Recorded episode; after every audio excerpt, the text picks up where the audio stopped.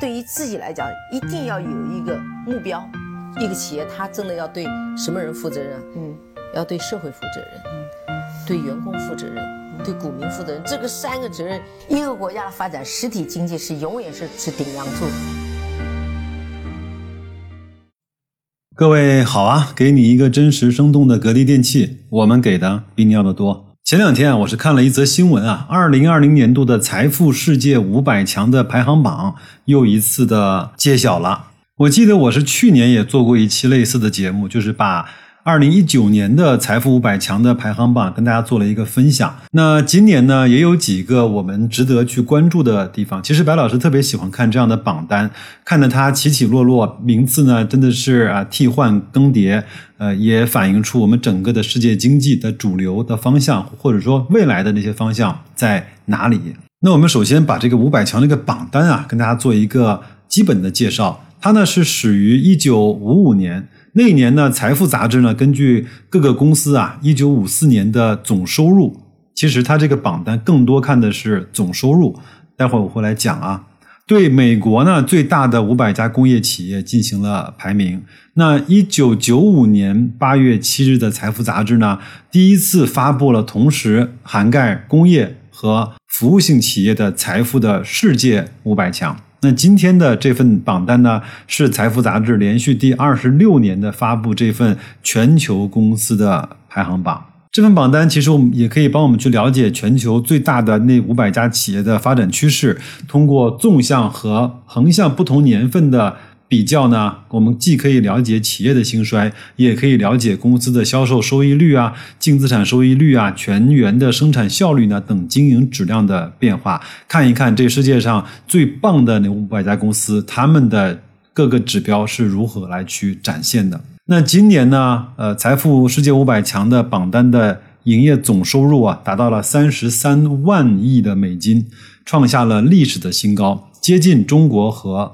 美国两国 GDP 的总和，为什么要说这两个国家呢？待会儿我们会讲到。那进入这份榜单的最低的门槛，整个的销售收入呢，也从二百四十八亿美金提到了二百五十四亿美元。你自己乘乘看，乘以七，大概是在两千亿不到的规模啊。那沃尔玛呢，真的是太神奇了！这家公司第七年成为了全球的最大的公司。我们都说能源啊、通信啊、包括金融啊、互联网啊越来越大，但是沃尔玛这家做零售的这家公司却连续的第七年成为了全球的最大公司。待会儿我给各位去分享数据，好吧？那中国石化呢，仍位列第二，它有一个天量的销售额，但是呢。却有一个不是那么好看的净利润啊！国家电网就是我们中国的国家电网升到了第三位，中国石油位列第四，而壳牌石油呢下降到了第五。在盈利方面呢，沙特阿美以八百八十二亿美元的利润位居榜首，就是五千多亿的人民币的利润啊！伯克希尔哈撒韦紧随其后。为什么说老八厉害呢？因为他作为一个投资公司，一直。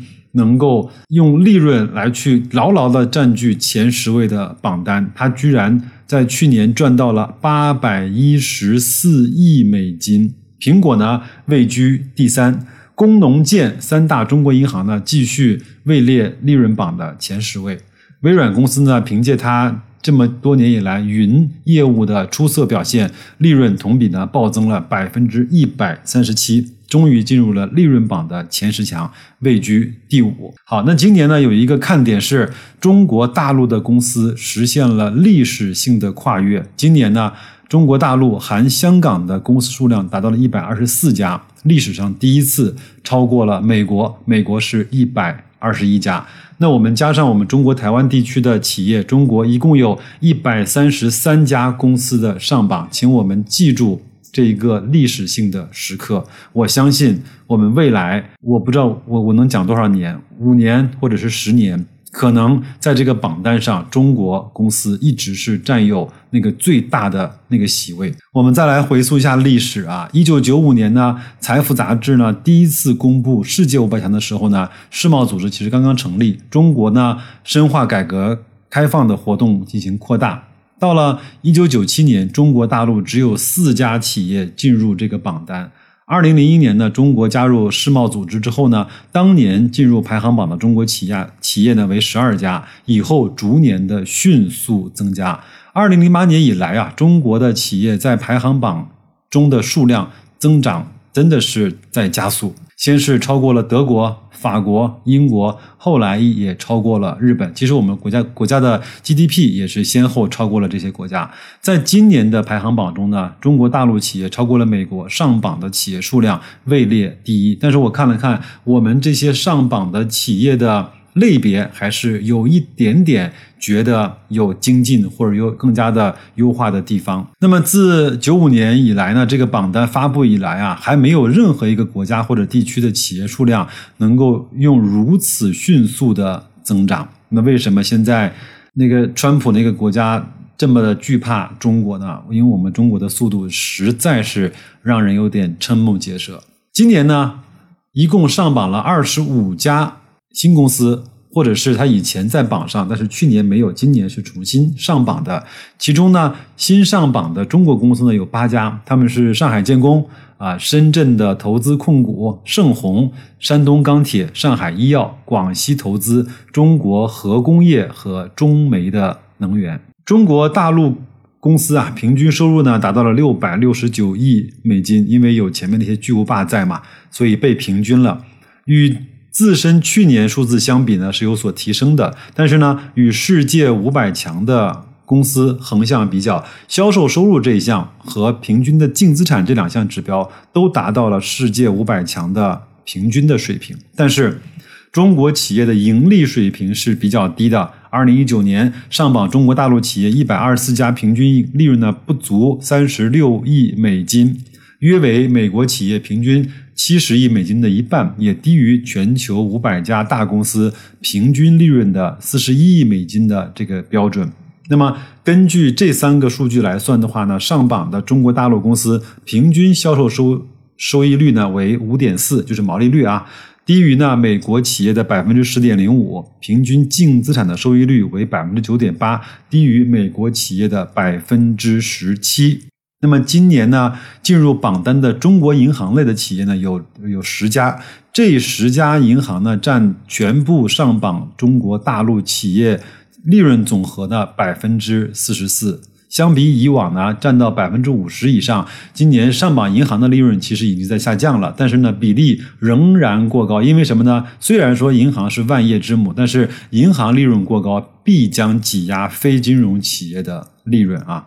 那如果我们不看银行的利润呢？二零一九年大陆上榜的非银行企业一百一十四家，平均的利润只有二十二亿美金。作为对比呢，一百一十三家美国的非银行企业平均利润高达到六十三亿美金，接近中国大陆企业的三倍。那就是说，在一个国家，你是银行更赚钱，还是除了银行之外的那些企业更赚钱，就代表了这个国家的经济的含量和经济的特征，对吗？那如果银行赚了太多的钱，那就无形中增加了在这个经济市场中流动的所有企业的资金成本和流动的效率，你说是不是？那此外呢，在 ROE 这项榜单上呢，美国的劳氏公司跃居升到首位，而中国的公司排名靠前的是恒利集团。泰康保险、金山控股、碧桂园和中国的人寿保险，在去年这个榜单上，中国的 ROE 排名最好的是格力，但是整个去年格力在第四季度因为表现的不是太好，它的 ROE 呢有一点点下滑，所以就划出了这个排名靠前的这几位啊。在排名的名次的变化上呢，今年上升最快的是英国的宝城的集团，是一家做保险的公司啊。它它也是一家非常老牌的百年的保险公司，它大幅跃升了二百九十二位。值得一提的是呢，排名跃升最快的前十家公司里面有六家是保险行业公司，而中国上升最快的呢也是保险行业。分别为友邦上升了一百三十八位，国泰金融控股上升了八十一位。这个其实也说明了，整个在全球经济不是那么好的情况下，保险公司它反倒是一个发展和增长非常快的年份。那所以在国内的朋友们不用太担心，我们中国的这些太保啊、平安啊这些公司，他们一定会有一个非常长足的发展。作为对比呢，今年上榜的互联网的相关公司共有七家，分别是美国的亚马逊啊、阿尔法贝特就是 Google 的母公司，Facebook 以及来自中国的京东、阿里巴巴、腾讯控股和小米集团。当然，他把小米作为了一家互联网的公司啊。这些中美互联网的公司的排名呢，均较去年有提升，其中排名提升幅度较大的是阿里巴巴，上升了。五十位，那接下来呢，我来给大家介绍一下这个榜单前十位的公司，他们的营业收入和利润，好吧？第一位呢是沃尔玛，它一共做了五千两百亿的营业收入，那利润呢是一百四十八亿，真的是一个特别惊人的数字啊！利润一百四十八亿，什么概念？将近一千亿的人民币，对吧？第二位呢是中国石化，它做了四千多亿美金的收入，那利润呢也只有沃尔玛的一半左右吧，做了六十七个亿的利润。第三位呢是国家电网，它的利润呢是在七十九亿美金。再往下呢是中国石油，它的利润呢是四十四亿美金。皇家壳牌，它虽然都是作为一家石油企业。那它的销售额呢是没有中石油高的，但是它的利润是中石油的两倍。中石油是四十四亿美金，它是一百五十亿美金的利润。好，沙特阿美我们讲过了，八百多亿美金的利润。你说你这跟谁说理去？第七位呢是大众公司，它也有一百五十亿美金的利润，也是非常好的一家公司啊。第八位呢是 BP，就是英国石油。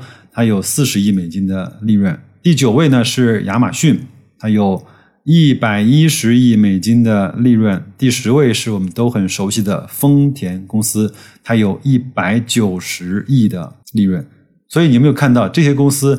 它一个特点是都在各个行业是这个行业的翘楚。第二个呢？它真的是做的又大，赚的又多。以前我们都说互联网公司不赚钱，但是你想想看，这些亚马逊赚的钱真的是一点儿也不少。全球的公司呢，前十位我们纵览了一遍，我们更加关心的是我们中国的，我们这些耳熟能详的这些公司，它的排名情况和它的利润情况是怎么样的？我把带中字头的能源，包括石油、通信、银行。呃，国字背景的公司、电网这样的公司全部都去掉了，那都是我们平时都能够接触得到的一些耳熟能详的公司，也是 A 股里面，包括港股里面质地非常好的那些公司，我们拿出来去比较一下啊。第二十一位呢是中国平安，它是做了一千八百四十亿美金的销售收入，那一共的利润呢是两百一十六亿美金，你乘以七，你自己乘去，对吧？啊，那那下面呢是二五十二位的上汽集团，它的利润呢是三十七亿美金，自己乘七啊。那京东呢，它虽然做了非常做了八百多个亿的销售收入，但是它非常可怜的是，它只有十七个亿的利润。紧接着排名在它后面的是一百三十二位的阿里巴巴，它的销售收入其实是没有京东多的，因为他们两个的。方式是完全不一样的。京东有很多的自营，阿里巴巴完全是做平台。嗯，它的收入呢，就是在平台上面给它贡献的这种佣金啊，包括一些啊扣点。它的利润非常的恐怖，是两百一十四亿的美金，是京东集团的十倍。再往下来看，排在二百零八位的是万科。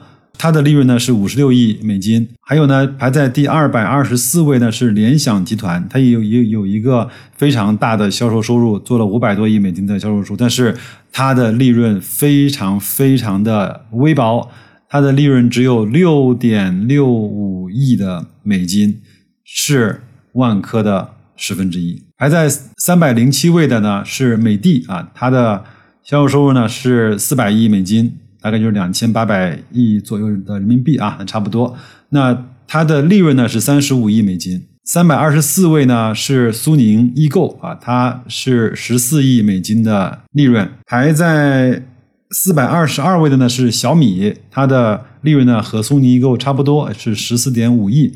苏宁易购呢是十四点二亿。再往后呢是四百三十五位是海尔之家。它的利润呢是十一亿美金。再往下面呢是四百三十六位的珠海格力，应该是比去年有所下滑的啊。它的利润呢是三十五点七亿美金，比谁高呢？比海尔高，比小米高，比苏宁易购高，比美的高，比联想高，没有万科高，比京东集团高，和上汽差不太多。那所以呢，这些表格我总结的那些相对我们比较熟悉的公司，格力的。利润是非常非常好的，但是今年碰到了疫情，我们这个另外再来看，再给他一点时间，让他去慢慢的恢复到元气中来，好吧，好吧，那就先聊到这儿吧。今天是周五，白老师就不再跟大家啰嗦了。那各位呢，把这些榜单可以去网上去查一下，看看有没有你更加认识和熟悉的公司、感兴趣的公司，看看他们的排名怎么样。也把这些信息呢当成周末和大家。一块儿闲扯天儿、吹牛的谈资吧。那就这样，祝各位周末愉快，投资顺利，再见。